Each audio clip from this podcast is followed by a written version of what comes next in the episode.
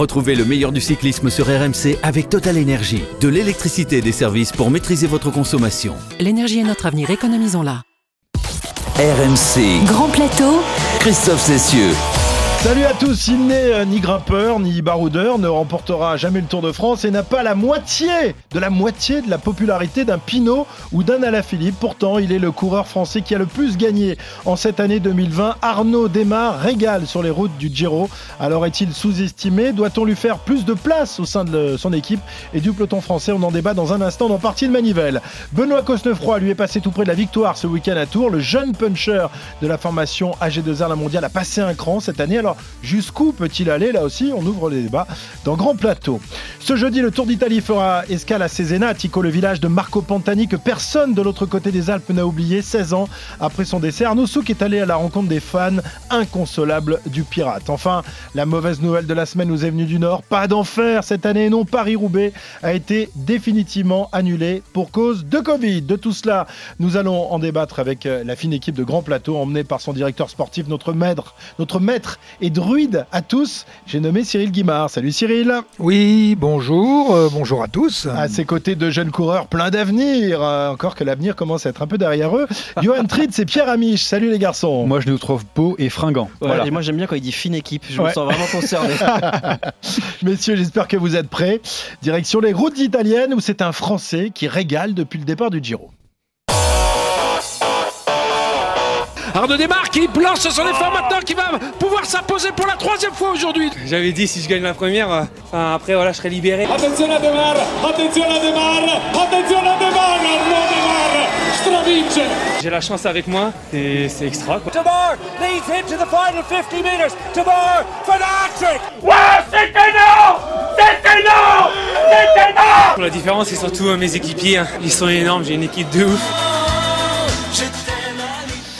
Voilà, et on l'aime à l'italienne. Et une, et deux, et trois victoires donc pour Arnaud Desmar, le sprinter de la Groupama euh, FDJ. Euphorique en ce début de Giro, et pas seulement sur les routes italiennes, Johan.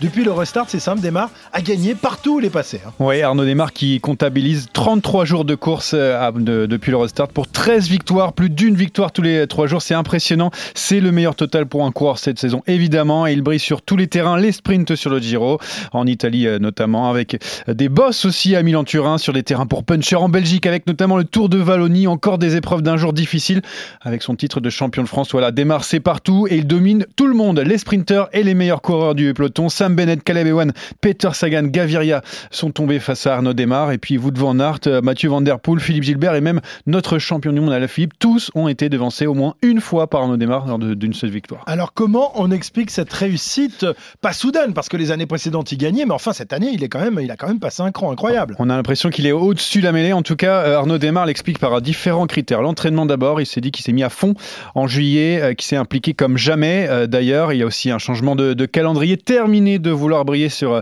les classiques pavés. Une erreur pour lui. Euh, il l'a dit, le coureur de la Groupama FDJ s'est concentré sur les sprints cette année et grâce à ça, il a gagné en explosivité. Il a même décidé hein, sur ce Giro de ne pas abandonner pour faire Paris-Roubaix, normalement qui devait avoir lieu. Donc ça, ça veut dire qu'il a changé d'avis. Et puis la grande différence cette année, c'est la confiance. Voilà, Arnaud Desmar a gagné vite, il s'est libéré, il l'a dit, et par la même occasion a gagné donc de la confiance aussi de sa garde rapprochée, Guarnieri, Sinkeldan, Konovalovas. Les quatre ne se lâchent plus et depuis ils ont gagné en expérience. Et voilà ce que ça fait, un beau cocktail. En tout cas, on le voit sur le Giro et pourquoi pas sur le Tour de France. Moi j'ai une autre explication. Comme Ah. Cyril Guimard, il ne se nourrit que des fruits de son potager et ça explique euh, peut-être que les deux hommes Celle-là, soient je l'avais pas noté. Ah non tu l'avais pas noté. non, j'avais pas noté. Hein, mais, mais Cyril c'est vrai, euh, il est comme toi. Euh, la Groupama FDJ en tout cas lui doit beaucoup. 76% de, de ses succès ont donc été décrochés par Desmar et pourtant en matière de popularité il est loin des Pinot et autres à la Philippe. Alors est-ce injuste On en débat tout de suite dans Partie de Manivelle. RMC. la partie de Manivelle. Alors, Arnaud Desmar régale sur les routes du Giro. Il a le statut de leader hein, de, de- son équipe sur les routes du, Tour d'Italie. Statut, en revanche, qui lui est refusé, Cyril, sur le Tour de France, auquel il n'a plus participé depuis 2018. La faute à la politique du tout sur le Tour. Cyril, il n'y avait pas moyen quand même de lui faire une petite place le, mois dernier sur la Grande Boucle? Avec le recul, on pourrait dire oui. euh, dans la configuration et la situation d'avant euh, Giro, euh, d'avant Giro, on est, va pas en sortir sortir du euh, pas pour l'instant. Euh, avant le Tour, euh, ça ne se justifiait pas obligatoirement et lui-même d'ailleurs n'était pas trop demandeur du Tour. Tout était effectivement, tout était pour Thibaut Pinot parce que, eh bien, tout le monde imaginait que Thibaut Pinot allait, allait jouer la gagne du Tour ou au moins au minimum le podium et qu'à partir de ce moment-là. Eh bien, il fallait euh, la garde rapprochée, non pas, euh, non, non, non pas de Arnaud Desmar, mais la garde rapprochée de Thibaut Pinot. Ouais. On sait ce qui s'est passé. avec 8, coureurs seulement par équipe, c'est impossible de, de jouer deux cartes maîtresses à la fois, Cyril, à la fois un leader pour le classement général et un classement et un, et un- un leader pour les, pour, les, pour les sprints. Par exemple, chez De Koenig, ils avaient Bennett et Alaphilippe. On n'aurait pas pu faire la même chose chez Philippe, je, je pas vraiment le général. Et puis la différence, c'est que il bosse pour Bennett. Ouais. C'est-à-dire qu'on l'a vu à 2 km prendre des relais, Bah, des bouts droits. Desmar aurait pu aussi rouler euh, dans la plaine pour protéger son, son leader. Mais La vraie inversement. Enfin, La vraie question, c'est aussi est-ce que Arnaud Desmar est capable de gagner seul? C'est-à-dire qu'aujourd'hui, il gagne parce qu'il a un train magnifique, peut-être un des trois meilleurs trains à l'heure actuelle dans le peloton. Est-ce que Arnaud Desmar peut se passer de son train sur un grand tour pour favoriser Thibaut Pinot, comme on a pu voir dans le passé McEwen ou Christophe qui se démerdent tout seul tout le temps Euh, Est-ce que Arnaud Desmar en est capable? Aujourd'hui, c'est pas forcément évident. Donc peut-être que Thibaut Pinot a besoin de 4 gars, 5 gars autour de Ouais. lui, et Arnaud Desmar avec un seul équipier, il pourrait pas y arriver. Ça, c'est la faute aux organisateurs. fallait laisser 9 coureurs. Ça Ah se ouais, trouve, on non, aurait les deux. Cyril, ton avis là-dessus? Je pense effectivement euh, que euh, Pierre a raison. Je ne pense pas que Arnaud puisse, euh, à l'exemple par exemple d'un McEwen, euh, se débrouiller seul dans les sprints.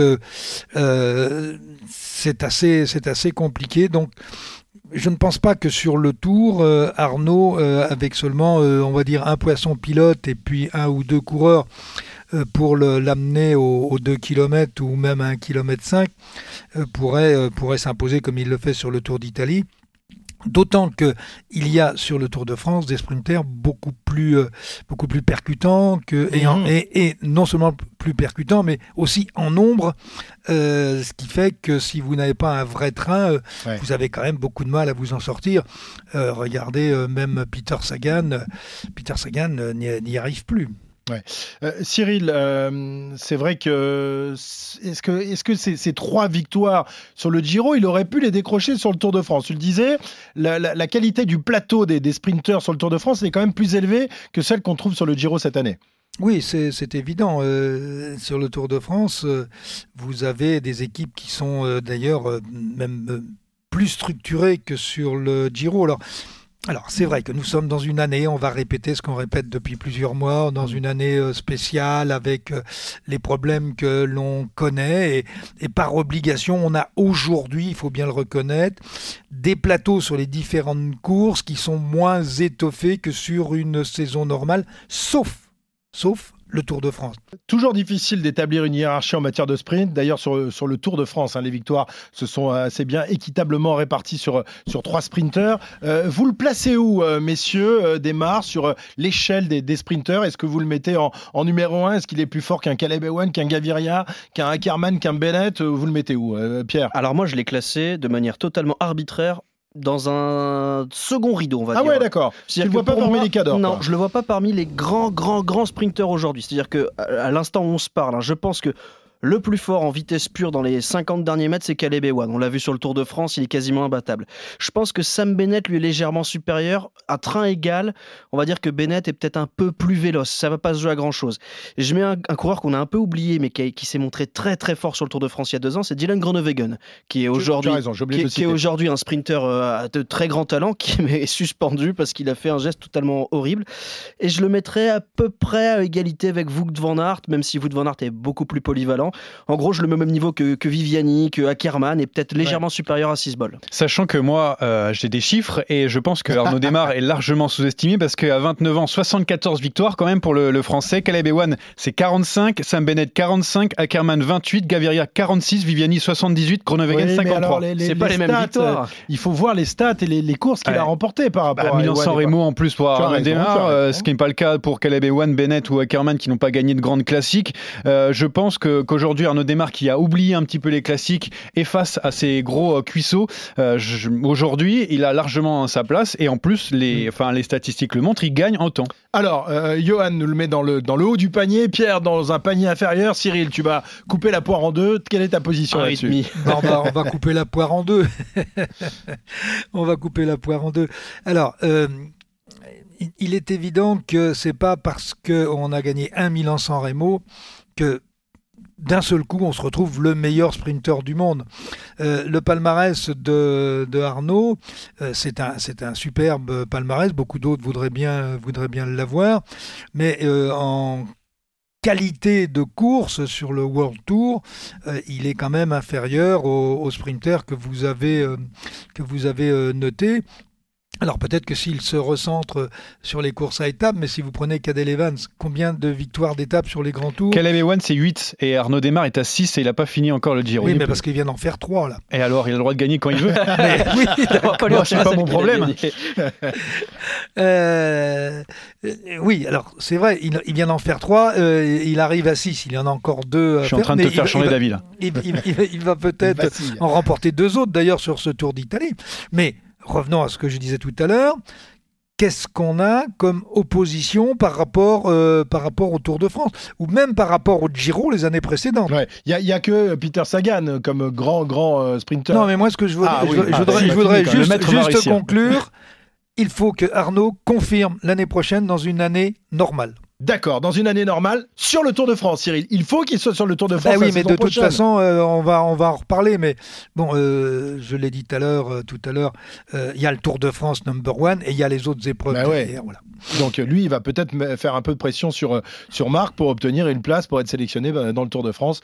Euh, il sera peut-être plus en position de force que Oui, ne le je- sera Thibaut Pinot. Mais Pas bon. sûr qu'on met la pression à Marc. Non, non, non. T'es pas, Pas pas- sûr que- t'es pas le genre de mec à subir la marche pas pression, en tout cas. Alors, l'objectif de démarre, évidemment, maintenant, c'est de ramener le maillot cyclamen, qui est l'équivalent du maillot vert du Tour de France à Milan. Pour cela, il va lui falloir passer les Dolomites et les Alpes sous la neige. Ça, c'est pas encore gagné non plus, Cyril. hein. Non, ça n'est pas gagné, mais dans la. J'ai presque envie de dire, euh, les conditions météorologiques vont peut-être l'aider. Ouais. Dans Oui, la mesure où on risque de étapes, supprimer quand même quelques, notamment. quelques de, de- de grands cols, euh, ce qui effectivement serait bien pour lui.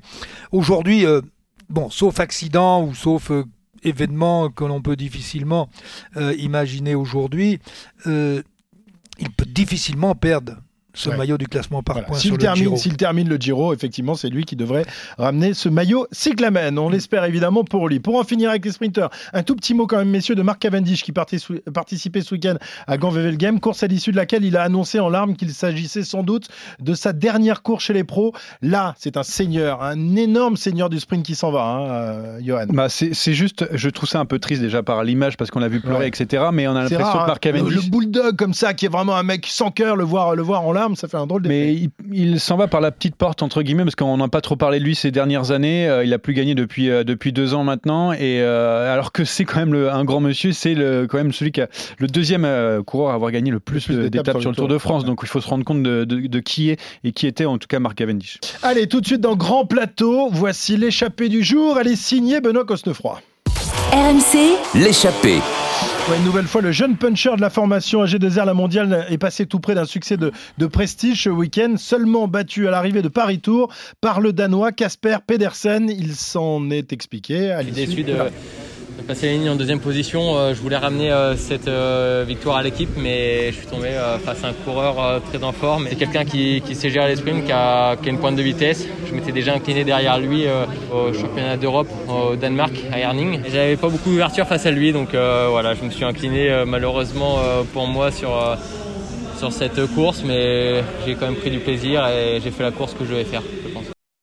Voilà, Cosnefroy qui tourne autour d'un grand succès depuis plusieurs semaines, lui qui a déjà terminé deuxième de la Flèche Wallonne, troisième de la Flèche Brabançonne. Il finit la, saison au boulet de canon. Il lui manque plus grand-chose, sauf peut-être une petite pointe de vitesse, Cyril. C'est ce qui fait la différence à ce niveau-là. Oui, c'est un coureur qui aura euh, 25 ans dans trois ou quatre jours d'ailleurs, euh, et qui arrive maintenant à une certaine maturité. Et on l'a vu là depuis une quinzaine de jours avec euh, la Flèche Wallonne, la Flèche Brabançonne, Paris Tour aujourd'hui. Bon, rappelons-nous qu'il a déjà gagné le Tour de Limousin et l'Étoile de Bessèges cette année. Bien sûr. Donc il était très très fort avant, avant le, confinement. Hein. Voilà, donc ben, on l'a retrouvé très fort ensuite. Oui, il lui manque une petite pointe de vitesse. Il faudra qu'il progresse encore un petit peu.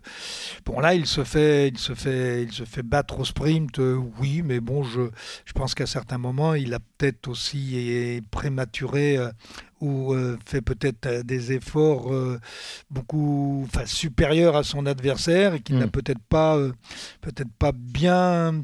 Un peu comme faisait Julien Lafilippe il y a de cela quelques années. peut-être le, métier doit-il encore un peu rentrer pour justement lever les bras en vainqueur et non pas terminer deuxième. On verra ça. Ben oui, mais bon, hmm. il dit qu'il a pris du plaisir. Moi, je note qu'il n'a pas pris de plaisir puisqu'il a été parce qu'il a été battu. Donc quand on est battu, ah, il a du mal, Cyril, avec ah, ça, de prendre du plaisir. Ah, c'est quand même pas du plaisir, le panache. Il est allergique plaisir, c'est de gagner. C'est pas je me suis fait plaisir. Tu peux pas te faire plaisir quand tu te fais battre.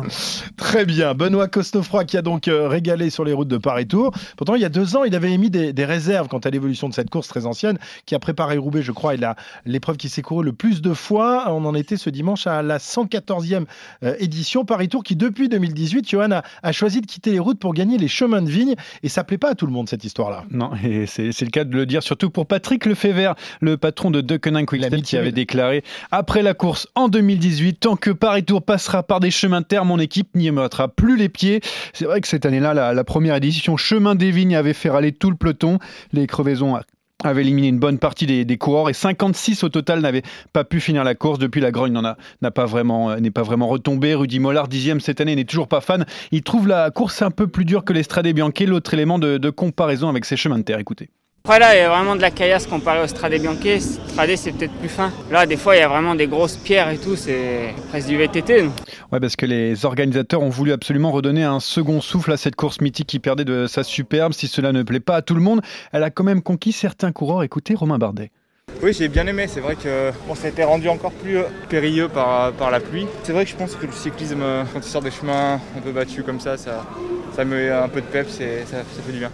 De toute façon, la, course ne reviendra plus en arrière. Christian Prudhomme aime ce nouveau visage. On voit des, masques de héros dans la légende du sport cycliste. Ce qu'on voit depuis trois ans, c'est que euh, ça arrive de manière totalement échelonnée, comme pour une étape de montagne dans le Tour de France ou dans le Dauphiné. Donc ça, c'est quelque chose de fort, avec des images qui sont magnifiques, avec les meilleurs qui sont devant. Il y a une course sportivement probante, ce qui est le plus important, puis il y a une vraie mise en valeur de, de la Touraine et de ces belles vignes qui ont des chemins.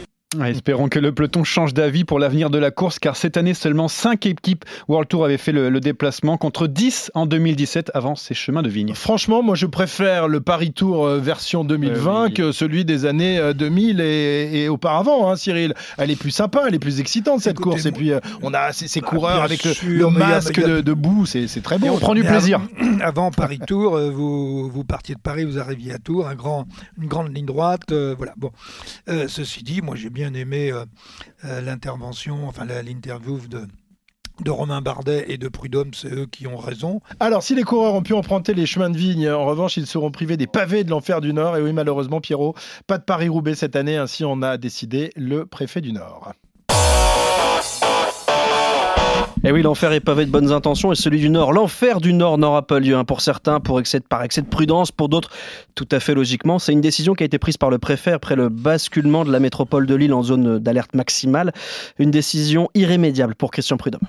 La priorité, c'est évidemment euh, la situation sanitaire du pays et la santé. Alors, euh, maintenant, Paris-Roubaix, c'est la plus grande des classiques, c'est la reine des classiques. C'est une course qui a été créée au 19e siècle et ne pas pouvoir l'organiser est évidemment plus que de la déception, c'est de la tristesse, même si encore une fois, on comprend parfaitement la, la décision prise par le préfet. C'est un crève-cœur parce que même la guerre 39-45 n'avait pas eu raison de la plus grande classique française. Elle avait connu un vainqueur en 43, 44, 45 et cette annulation, c'est une première depuis 69 ans. Alors, c'est une décision qui déçoit forcément Marc Madio, le patron de la groupe AMA FDJ et double vainqueur de l'arène des classiques. Bah, je suis forcément déçu et triste, mais euh, en même temps, euh, la vie est plus importante. Hein. La, santé, euh, c'est ce qui prédomine. Et puis bon, on a quand même eu la chance d'avoir le Dauphiné, le Tour, le Tour d'Italie et bon nombre d'autres épreuves que bon, voilà. bien sûr que je suis déçu, triste, mais il faut il faut être réaliste.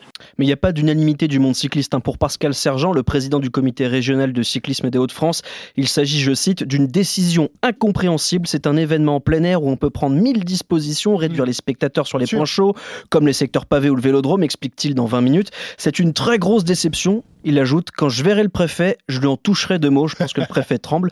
Autre facteur qui a pu peser hein, le Covid circule désormais dans le peloton. Yates sur le Giro, Backland sur la fraîche Brabançonne.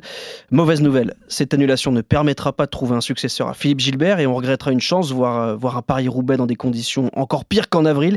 Bonne nouvelle, on ne devra pas attendre un an avant de rêver de voir un tricolore s'imposer à Roubaix puisque le rendez-vous est fixé dans 5 mois, le 11 avril 2021. Ouais, mais bon, on va quand même, on va quand même regretter que cet événement n'ait pas lieu, d'autant que un Paris-Roubaix à l'automne, comme ça, avec de la boue partout dans les pavés, on se serait Il régalé. Cyril, hein, avec du vent, de la pluie, ça aurait été magnifique.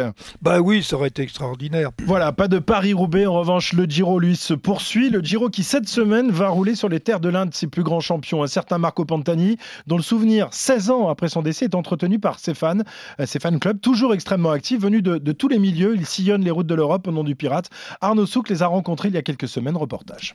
Allez, allez, que Allez Et ce jour-là, à Imola, ils ne sont qu'à quelques encablures de Cesenatico, la ville emblème de Marco Pantani. Vêtu de jaune de la tête aux pieds, comme à l'apogée de la mythique Mercatone Uno, armés de drapeaux à l'effigie du pirate, ils encouragent le peloton féminin des championnats du monde de cyclisme. Le rituel est rodé pour Stefano, fan de Pantani depuis sa plus tendre enfance. Des hurrahs, une corne de brume et une grande photo de son idole qu'il brandit aux cyclistes en plein effort. Lui deve guardare Comme ça, Marco voit lui aussi la course, il faut qu'il la voie.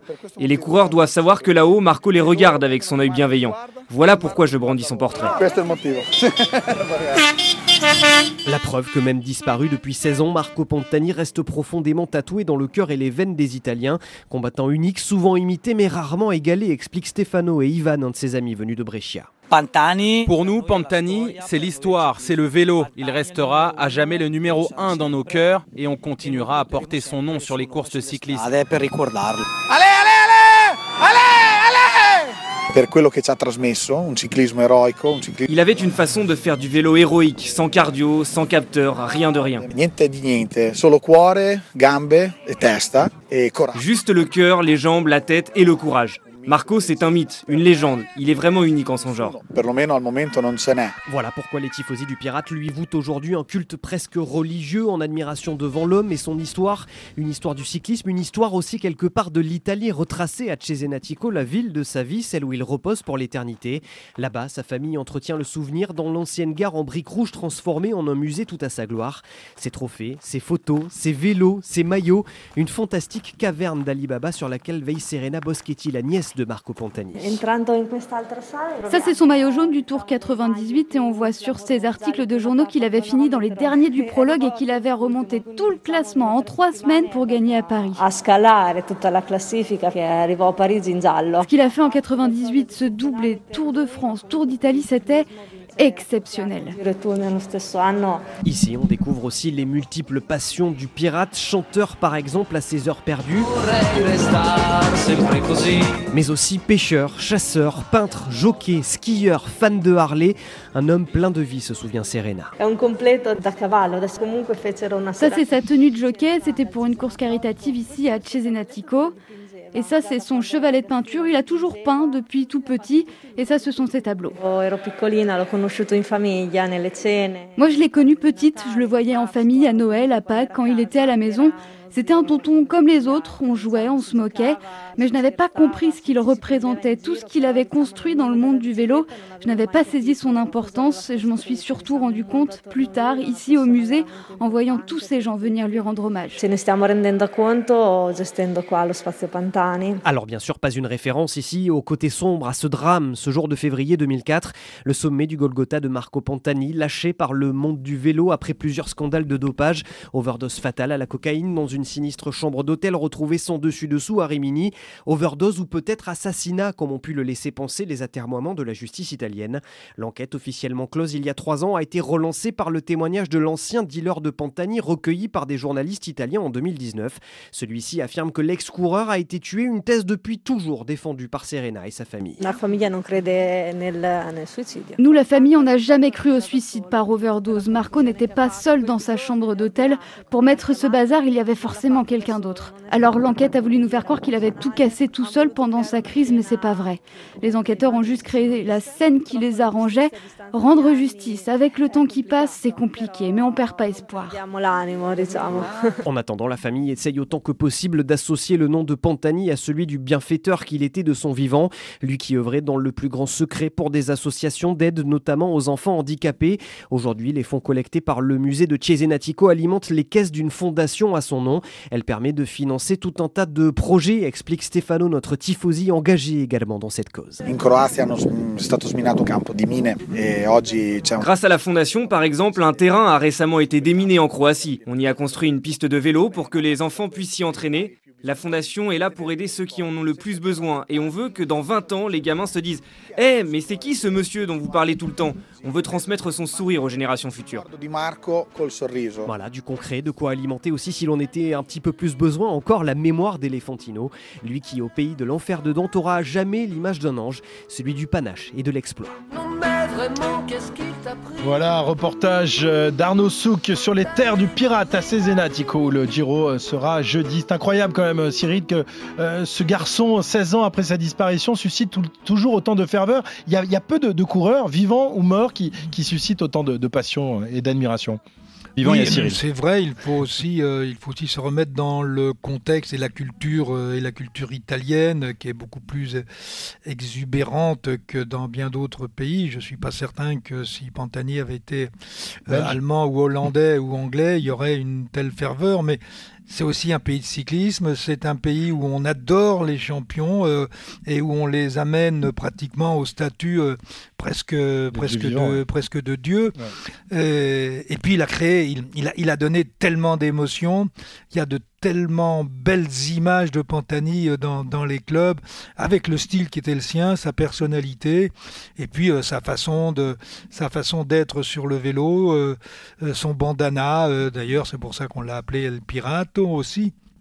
Donc voilà quelqu'un qui ne laissait personne indifférent et ça me paraît tout à fait logique euh, qu'il soit encore euh, adoré aujourd'hui. Marco Pantani, messieurs, la ligne d'arrivée de cette euh, deuxième étape de Grand Plateau est en vue. Voici la flamme rouge du dernier kilomètre. La flamme rouge. Et Thibaut Pinot qui attaque à l'entraînement. Le Français n'en a pas terminé avec cette saison 2020. Marc Madio, le patron de la Groupama FDJ, l'a déclaré sur notre antenne. Pinot prépare la Vuelta où il aura un beau terrain de jeu pour le grimpeur franc-comtois. Mac, mac, mac, mac. Et oui, c'est la revanche des canards Malgré une amende de 500 francs suisses pour tenue non réglementaire, Regulation First Pro Cycling a conservé sa tenue sur le Giro. Ils arrachent une deuxième victoire avec, après Caicedo. C'est Guerrero qui lève les bras. Le maillot le plus laid de l'histoire du cyclisme donne des ailes à ses coureurs. Refais-moi le canard, tiens. Mac, mac, mac, Je peux plus enchaîner. Alors qu'on approche de la ligne d'arrivée de Ganvelgem, on voit deux monstres arriver, Wout van Aert et Mathieu Van Der Poel, mais les deux se regardent trop et laissent leur concurrent l'emporter. Quel dommage, le Belge accuse le Néerlandais d'avoir préféré le faire perdre plutôt que de gagner lui-même. Les deux là, ça dort, ça se voit. Revanche au Tour des Flandres ce week-end. Et c'est bientôt fini aussi pour Romain Bardet chez, AG chez AG2R.